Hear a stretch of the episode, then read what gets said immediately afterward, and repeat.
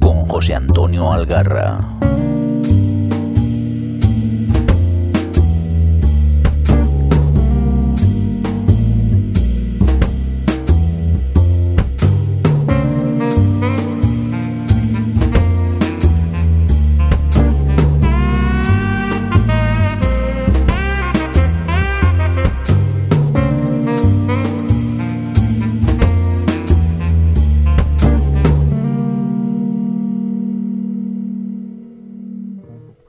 ¿Qué tal va eso? Yo soy Juchu y os doy la bienvenida al octavo episodio del Rincón Criminal. Uf, ocho ya. E igual a vosotros os parecen pocos, pero os aseguro que cuando comencé esta aventura, por culpa de Mirindo, no lo olvidéis, no tenía nada claro cómo iba a discurrir esto. Eh, porque soy un trasto y siempre tengo un montón de cosas que hacer, eh, trabajar principalmente, pero también leer, las pelis, las series, algún concierto y alguna cervecita que, como no, me tomo por ahí. Pues eso, que me cuesta ponerme a grabar. Pero bueno, aquí estoy una entrega más y dado que sois muchos los que me habéis dicho que os gustan las recomendaciones que suelo hacer al principio, pues hoy os traigo unas cuantas. Ya sabéis que mi única intención es compartir con vosotros todas aquellas cosas que me han gustado, basadas única y exclusivamente en mi criterio, pero hechas con todo el cariño e ilusión, esperando que sean también de vuestro agrado. Así que vamos con ellas.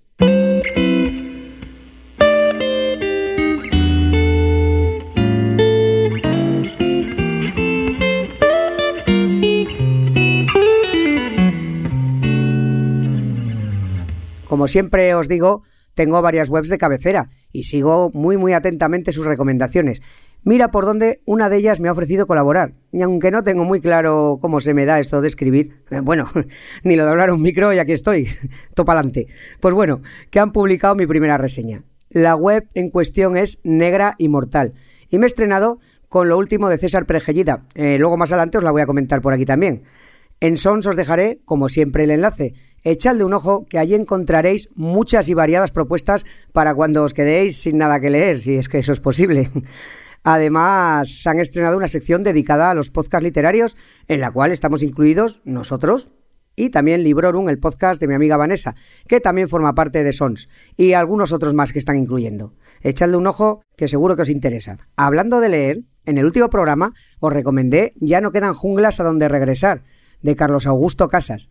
Pues bien, este señor tiene un blog en público llamado La Oveja Negra, donde analiza clásicos y novedades del género, centrándose fundamentalmente en editoriales independientes. Para mí es de lectura obligada. Allí vais a encontrar muy interesantes propuestas que no están tan popularizadas en las librerías generalistas y, y demás historias. Y bueno, también he ido al cine, como os he dicho. Y hay un par de películas que espero podáis encontrar actualmente en cartelera todavía. Spike Lee vuelve por sus fueros con Infiltrado en el Ku Klux Klan, una historia basada en hechos reales acontecidos allá por los años 70. Un policía de color, de color negro concretamente, es destinado a la comisaría de Colorado Springs. Es el primer oficial negro en esa comisaría y como podéis imaginar es recibido pues con una mezcla de indiferencia y hostilidad tanto por los convecinos como por sus compañeros. Pero él emprende su particular lucha por los derechos civiles en una época de gran agitación social, donde el Ku Klux Klan es una organización fuerte y con bastante predicamento entre la población de la zona. Pues bien, el protagonista se propone infiltrar en el clan con la ayuda de un compañero. Mm, vista la premisa, mm, podéis comprobar que es una peli con bastante humor. Es, es muy ácida e irreverente. Tiene un arranque algo lento para mi gusto. Y luego tiene ese tono que si os gusta lo disfrutaréis, y si no, mm, igual os, os chirría un poco, ese tono entre didáctico y panfletero que recuerda al Spike Lee de los primeros tiempos. Pero que no se engañe la apariencia cómica de la historia. Tiene un desarrollo que nos va a dejar clavados en la butaca al finalizar. Y nos muestra con crudeza una realidad que por desgracia no pertenece tan al pasado como nos gustaría. Solo hay que ver la ola de intolerancia y ultraderecha que está inundando y arrasando estados y gobiernos, tanto en América, en Europa y sin irnos muy lejos, en nuestro país tenemos a muy populares ciudadanos lanzando mensajes de odio, intolerancia y xenofobia en box bien alta y sin el menor rubor. Es una buena y necesaria película. Se me olvida, los dos protagonistas están geniales. Uno es John David Washington, hijo de Denzel Washington, y el otro es nuestro querido Kylo Ren, Adam Driver. Y en la misma época, y sin movernos del continente americano, pero mucho más al sur, en Argentina, El Ángel nos narra la carrera criminal de un joven de 17 años muy bien parecido y con carita de querubín, de ahí su apodo, que conmovió a todo un país con sus robos y asesinatos. Es mejor verla sin tener ni idea de la historia real. Yo de hecho fui porque a mí el cine argentino siempre me atrae y no tenía ni idea de lo que iba a ver. Luego al salir ya me documenté y la verdad que se me pusieron los pelos como escarpias.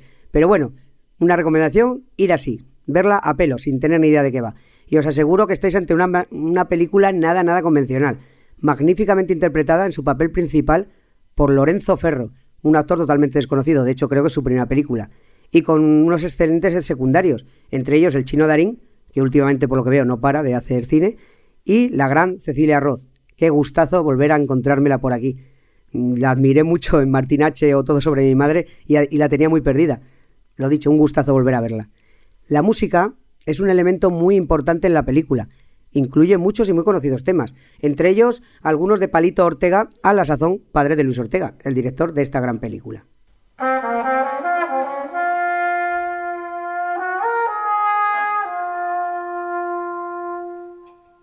A veces la casualidad hace que dos de mis autores favoritos publiquen casi a la vez.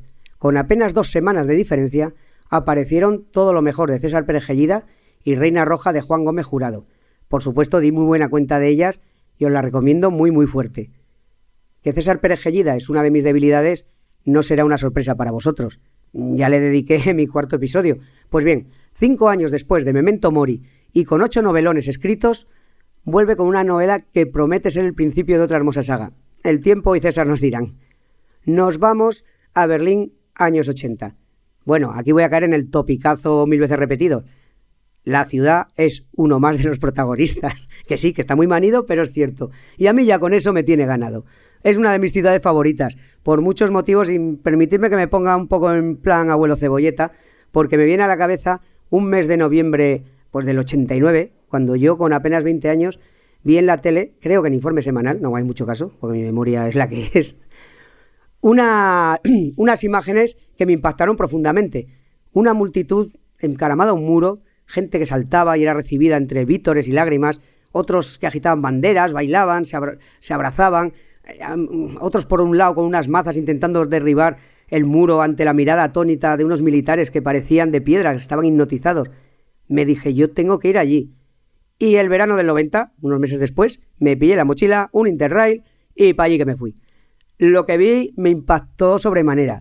Esa cicatriz que fue el muro, ahora ya casi destruido, pero que todavía mostraba claramente esa ciudad partida, esa herida que separó dos mundos en un mismo lugar, pero a la vez estaba rebosante de, gente, de vida, de, arte, de música, de ganas de soñar y de construir algo mejor. Eh, yo flipé en colores y prometí volver cosa que hice 20 años más tarde. Y volví a deslumbrarme con ese otro Berlín que, aun conservando lo que yo ya conocía, había logrado reinventarse, tanto arquitectónicamente como humanamente. Las calles seguían bullendo de vida, de gente. Es un, una ciudad que da, da mucho gusto. Quienes la conocéis creo que coincidiréis conmigo. Y bueno, bueno, ya vale de batallitas. Vamos con lo importante. Todo lo mejor. El libro comienza con la siguiente cita.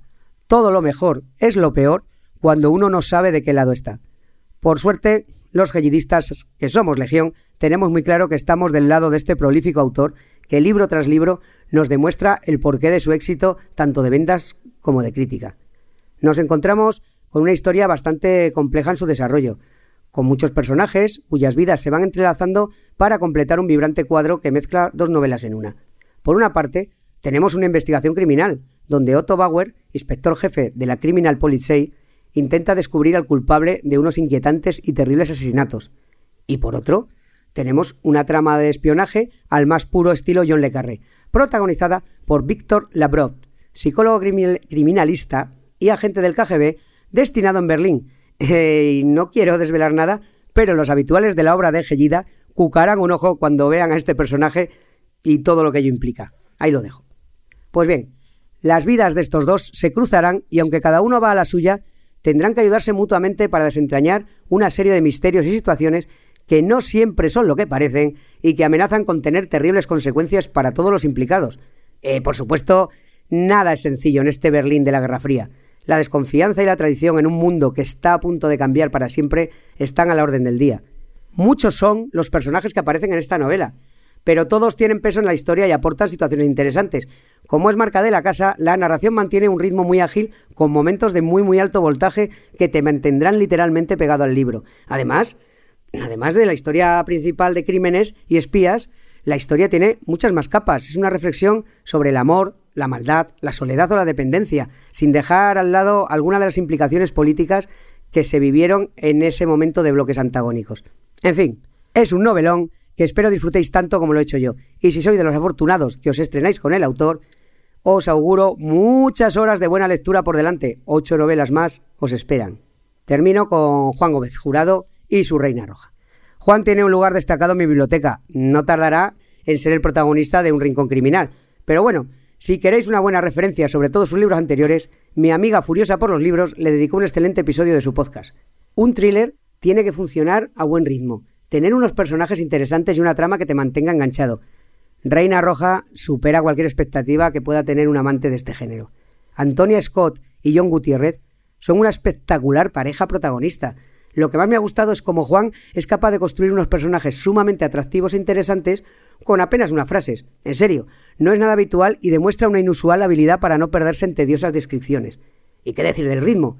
Muchas novelas son como una montaña rusa. Te van metiendo en harina poco a poco, como esa vagoneta que asciende hasta arriba para luego comenzar una caída vertiginosa. Pues bien, con Reina Roja comenzamos cayendo a toda mecha desde las primeras frases, y ya no hay descanso hasta su fantástico final. A través de sus capítulos, cortísimos por cierto, y eso a mí me encanta, va discurriendo una trama que se nos agarra las tripas y nos impide apartar la vista del libro. A mí me ha costado unas cuantas horas de sueño, pues fui incapaz de dosificar su lectura y la terminé en dos tiradas largas hay otro detalle que me ha gustado mucho, las referencias a la cultura popular que Juan utiliza. Los que lo sigáis en alguno de sus podcasts, Todopoderosos, Aquí no dragones o Cinemascopazo, sabréis que es un friki con galones. Eso se nota y mola mucho. Él mismo nos reta a ir descubriendo esas referencias. Más de 100 dice que hay. Otro motivo más para disfrutar de esta Reina Roja. Y releerla. Yo en breve lo haré. de la trama nada os voy a contar. Tendréis que fiaros de mí cuando os digo que os va a encantar. El propio autor insiste en que nada se ha desvelado por las redes y hace bien. Tenemos que disfrutarla a pelo. Coged aire, que como dice Javier Sierra, no volveréis a respirar hasta el final de la historia. Y hasta aquí las recomendaciones. Ahora os dejo con Tamara y Felipe, que cruzarán el Mediterráneo para presentaros a nuestro autor escogido, Yasmina Hadra. Hasta ahora.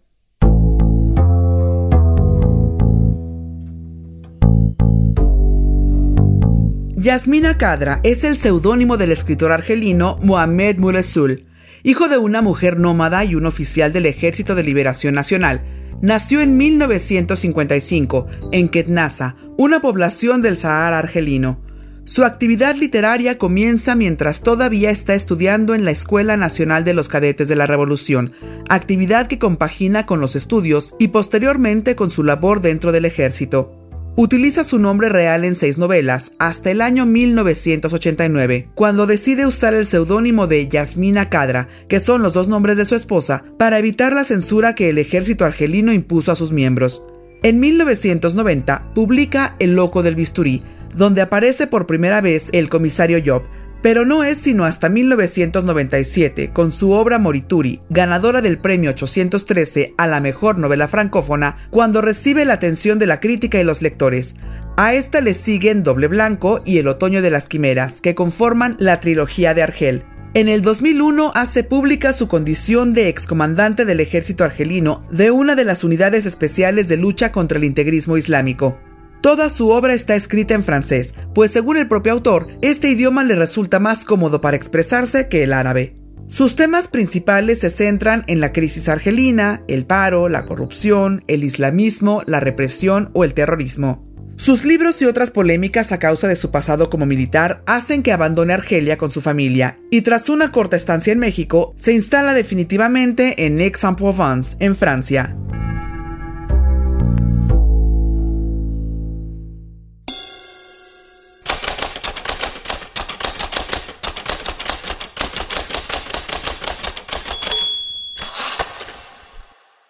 Hay historias de hombres que alcanzan la leyenda en su esencialidad. La nuestra es esencial porque es sencilla. es la historia de una amistad en bruto que se implica tanto como lo hace la complicidad, igual de testaruda que el amor, un tejido de ternura enrollado en un asta de solidaridad y que cuando hay tormenta se despliega automáticamente en el cielo y ondea como si fuera un estandarte sagrado. Os juro que se consiguen sobrellevar los peores contratiempos con solo oírlo flamear por encima de nuestras cabezas. Cuando, en el trapacero silencio nocturno, me sorprendo haciendo balance de mi perra vida sin toparme con la menor parcela satisfactoria, cuando no tengo más remedio que reconocer el amplio abanico de mis culpas y errores, yo, que era experto en el arte de las complicaciones, solo me queda la excusa de esta amistad, gracias a la cual no pierdo del todo la cara, pues no hay peor suerte, ni estropicio más completo, ni infortunio más lastimoso que tener todos los enemigos del mundo y ni un solo amigo.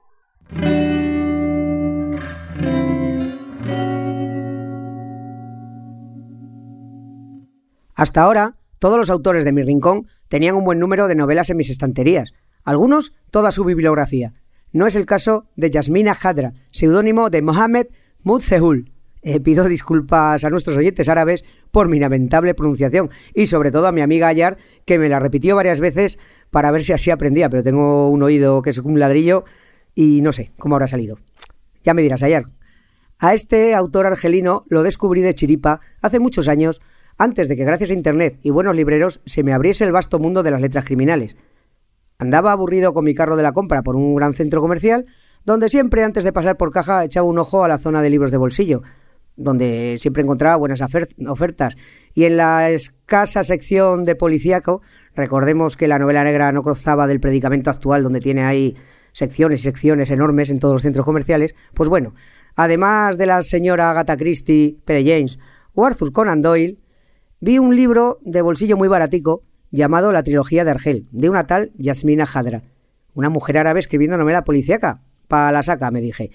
Y cuando la deposité en el montón de libros pendientes, vi que en el lomo ponía ensayo y divulgación. Buah, vaya tela, pensé. Ya he metido la pata. Así que lo cogí, y cuál fue mi sorpresa al ver que no era una autora, sino un escritor que firmaba con seudónimo por los problemas políticos de su país y que además era una trilogía de género policial. Me picó tanto la curiosidad que la leí de inmediato y me fascinó. Desde entonces la, he releído ya unas cuantas veces, la última hace unas semanas para tenerla fresquita y me ha seguido encantando.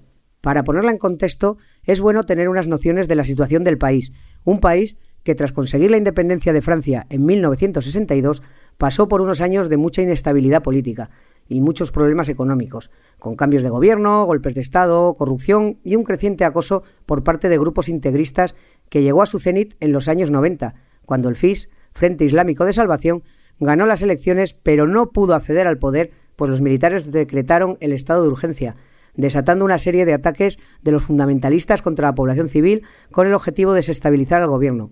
Masacres, ofensivas militares, represión fueron el pan nuestro de cada día. Pues bien, en esos últimos años de la década se desarrolla esta trilogía de Argel. Consta de tres novelas, Morituri, Doble Blanco y El Otoño de las Quimeras. En ella se nos presenta al comisario Brahim Job, que a sus 58 años está cerca de la jubilación. En su juventud militó en el FNL, Frente Nacional de Liberación, y luchó en el Maquis. Mm, realmente Job aparece por primera vez en El Loco del Bisturí, pero cuando lo descubrí todavía no estaba traducida al castellano y no tenía ocasión de leerla. Hay una cosa en común en las tres novelas el terrorismo que asola el país. Diariamente policías militares, intelectuales y civiles son asesinados, degollados, bombas, falsos controles militares, un viaje al corazón de las tinieblas que diría Joseph Conrad. Pero mientras esto ocurre, la casta política y empresarial vive de forma privilegiada, a todo lujo, con dinero y poder obtenido a través de la corrupción y el tráfico de influencias. Nuestro comisario es un tipo gordinflón y destrazado, muy violento, tanto física como verbalmente. No esperéis nada políticamente correcto en estas novelas, que no lo hay pero también es un hombre con principios, honrado, religioso, que cree firmemente que el orden, la ley y la justicia lograrán acabar un día con la corrupción y la injusticia que asola el país. Por otra parte, es un hombre de familia. Ama profundamente a Mina, su mujer, y a sus tres hijos, y aunque le duele, los aparta de él para protegerlos. Una cosa curiosa es la similitud entre el autor y su personaje. Job escribe novelas policíacas en su tiempo libre, cosa que tendrá consecuencias como veremos más tarde. Es un hombre bien relacionado, y aunque también era respetado por las élites, lo consideraban un héroe de la guerra contra Francia, ahora lo dejan de, de lado a causa de su insobornabilidad y su rectitud es incapaz de mirar a otro lado pese a quien pese. Esta trilogía nos da lo mejor del género negro. Las tramas son una excusa para presentarnos un panorama desolador, donde a veces es difícil distinguir víctimas y verdugos. Por ella desfilan los poderes fácticos de siempre, los corruptos, la irracionalidad del integrismo, y en medio de todo ello el pueblo llano que lucha por sobrevivir un día más, por sacar adelante a sus familias. Son tres novelas cortas, escritas con un lenguaje seco, directo, aunque no exento de poesía, asistiremos a todo tipo de violencia, palizas, torturas, engaños y sobornos. Pero también hay bastante humor, eso sí, humor negro, negrísimo. Pues nuestro comisario no puede evitar tener una visión bastante cínica del mundo, recurriendo frecuentemente al sarcasmo. En Morituri deberemos encontrar a la hija de un influyente político, y durante el transcurso de la investigación va a molestar a demasiada gente poderosa. Vamos a conocer muy bien toda la mierda que se esconde bajo el brillo de los más reputados ciudadanos en doble blanco y todavía bregando con las consecuencias de su anterior caso, tendremos que investigar la muerte en extrañas circunstancias de un diplomático e intelectual. El comisario Job seguirá haciendo amigos en las altas esferas, descubriendo una justicia prostituida al mejor postor, compañeros ineptos o directamente corruptos, en fin, un panorama desalentador. Y finalmente, en el otoño de las quimeras, Job se enfrenta a las consecuencias de haber publicado su novela Morituri con el seudónimo de Yasmina Jadra, a esto me refería antes, con la similitud entre autor y personaje. Hay mucho de autobiográfico en estas novelas. Por ello se le acusa de traidor, pues no deja en muy buen lugar a las autoridades del país. ¿Más problemas para el buen comisario? Y en 2004 se publicó La parte del muerto a modo de precuela de la serie del comisario Job. Allí nos encontraremos con Job intentando demostrar la inocencia de un joven teniente acusado de asesinar a un influyente hombre, con el que competía por los favores de una muchacha. Todo parece claro, pero como siempre, Job no tardará en tocarle las narices a sus superiores con una investigación que nadie quiere. Solo me queda recomendaros mucho esta trilogía. No solo es muy amena, sino que ayuda a comprender y empatizar con esos vecinos de los que tanto hablamos, en muchas ocasiones con temor e incluso desprecio. No somos tan distintos como a veces parecen empeñados en hacernos creer. Al fin y al cabo, somos pueblos mediterráneos con similares problemas, sueños y aspiraciones, ¿no?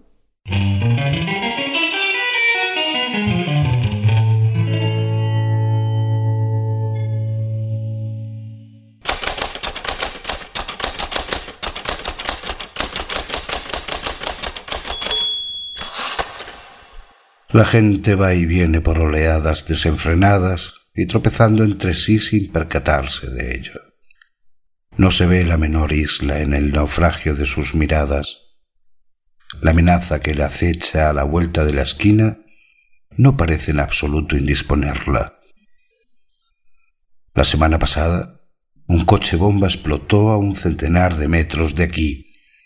Hubo que recoger los cuerpos con cucharilla. La vida volvió a imponerse apenas callaron las sirenas de los bomberos, como si no hubiera pasado nada. La muerte, una vez banalizada, se convierte en un elemento más del decorado. En cambio, sí resulta sospechosa la calma que la sigue.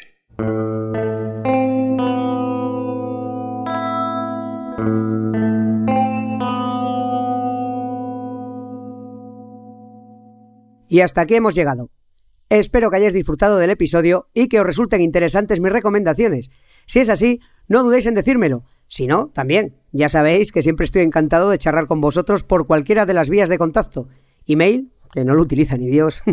Facebook, por aquí con alguno he charlado. Twitter es vuestra favorita, la más rápida y cómoda para mí. Y por supuesto, el blog. En serio, pasad por sons.red Allí no solo podréis escuchar el episodio, además os dejo los enlaces a todas mis recomendaciones y también podéis hacer como Sagra, que en cada episodio me da una alegría con sus comentarios. Gracias Sagra por estar siempre allí y gracias a todos por seguir episodio tras episodio formando parte de esta familia criminal.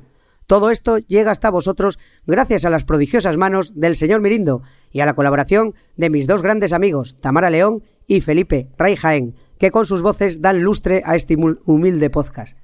Recordad que estamos en iVoox, iTunes, ahora también os podéis escuchar desde Negra Inmortal y cuando terminéis de escuchar las playlists metaleras que en Spotify nos dejan los amigos del Tritono Podcast, buscad El Rincón Criminal. También estamos allí junto a los demás programas de la red Sons. Por si no me da tiempo a grabar otro episodio, os deseo a todos un estupendo fin de año lleno de buenas lecturas y mejores personas. Un gran abrazo y recordad, esto es confidencial, en voz baja y muy secretito. Hasta aquí esta edición de El Rincón Criminal, un podcast alojado en Sons, red de podcast. Encuentra mucha más información de este episodio en nuestra página web, sons.red barra Rincón Criminal. Y descubre muchos más podcasts en sons.red.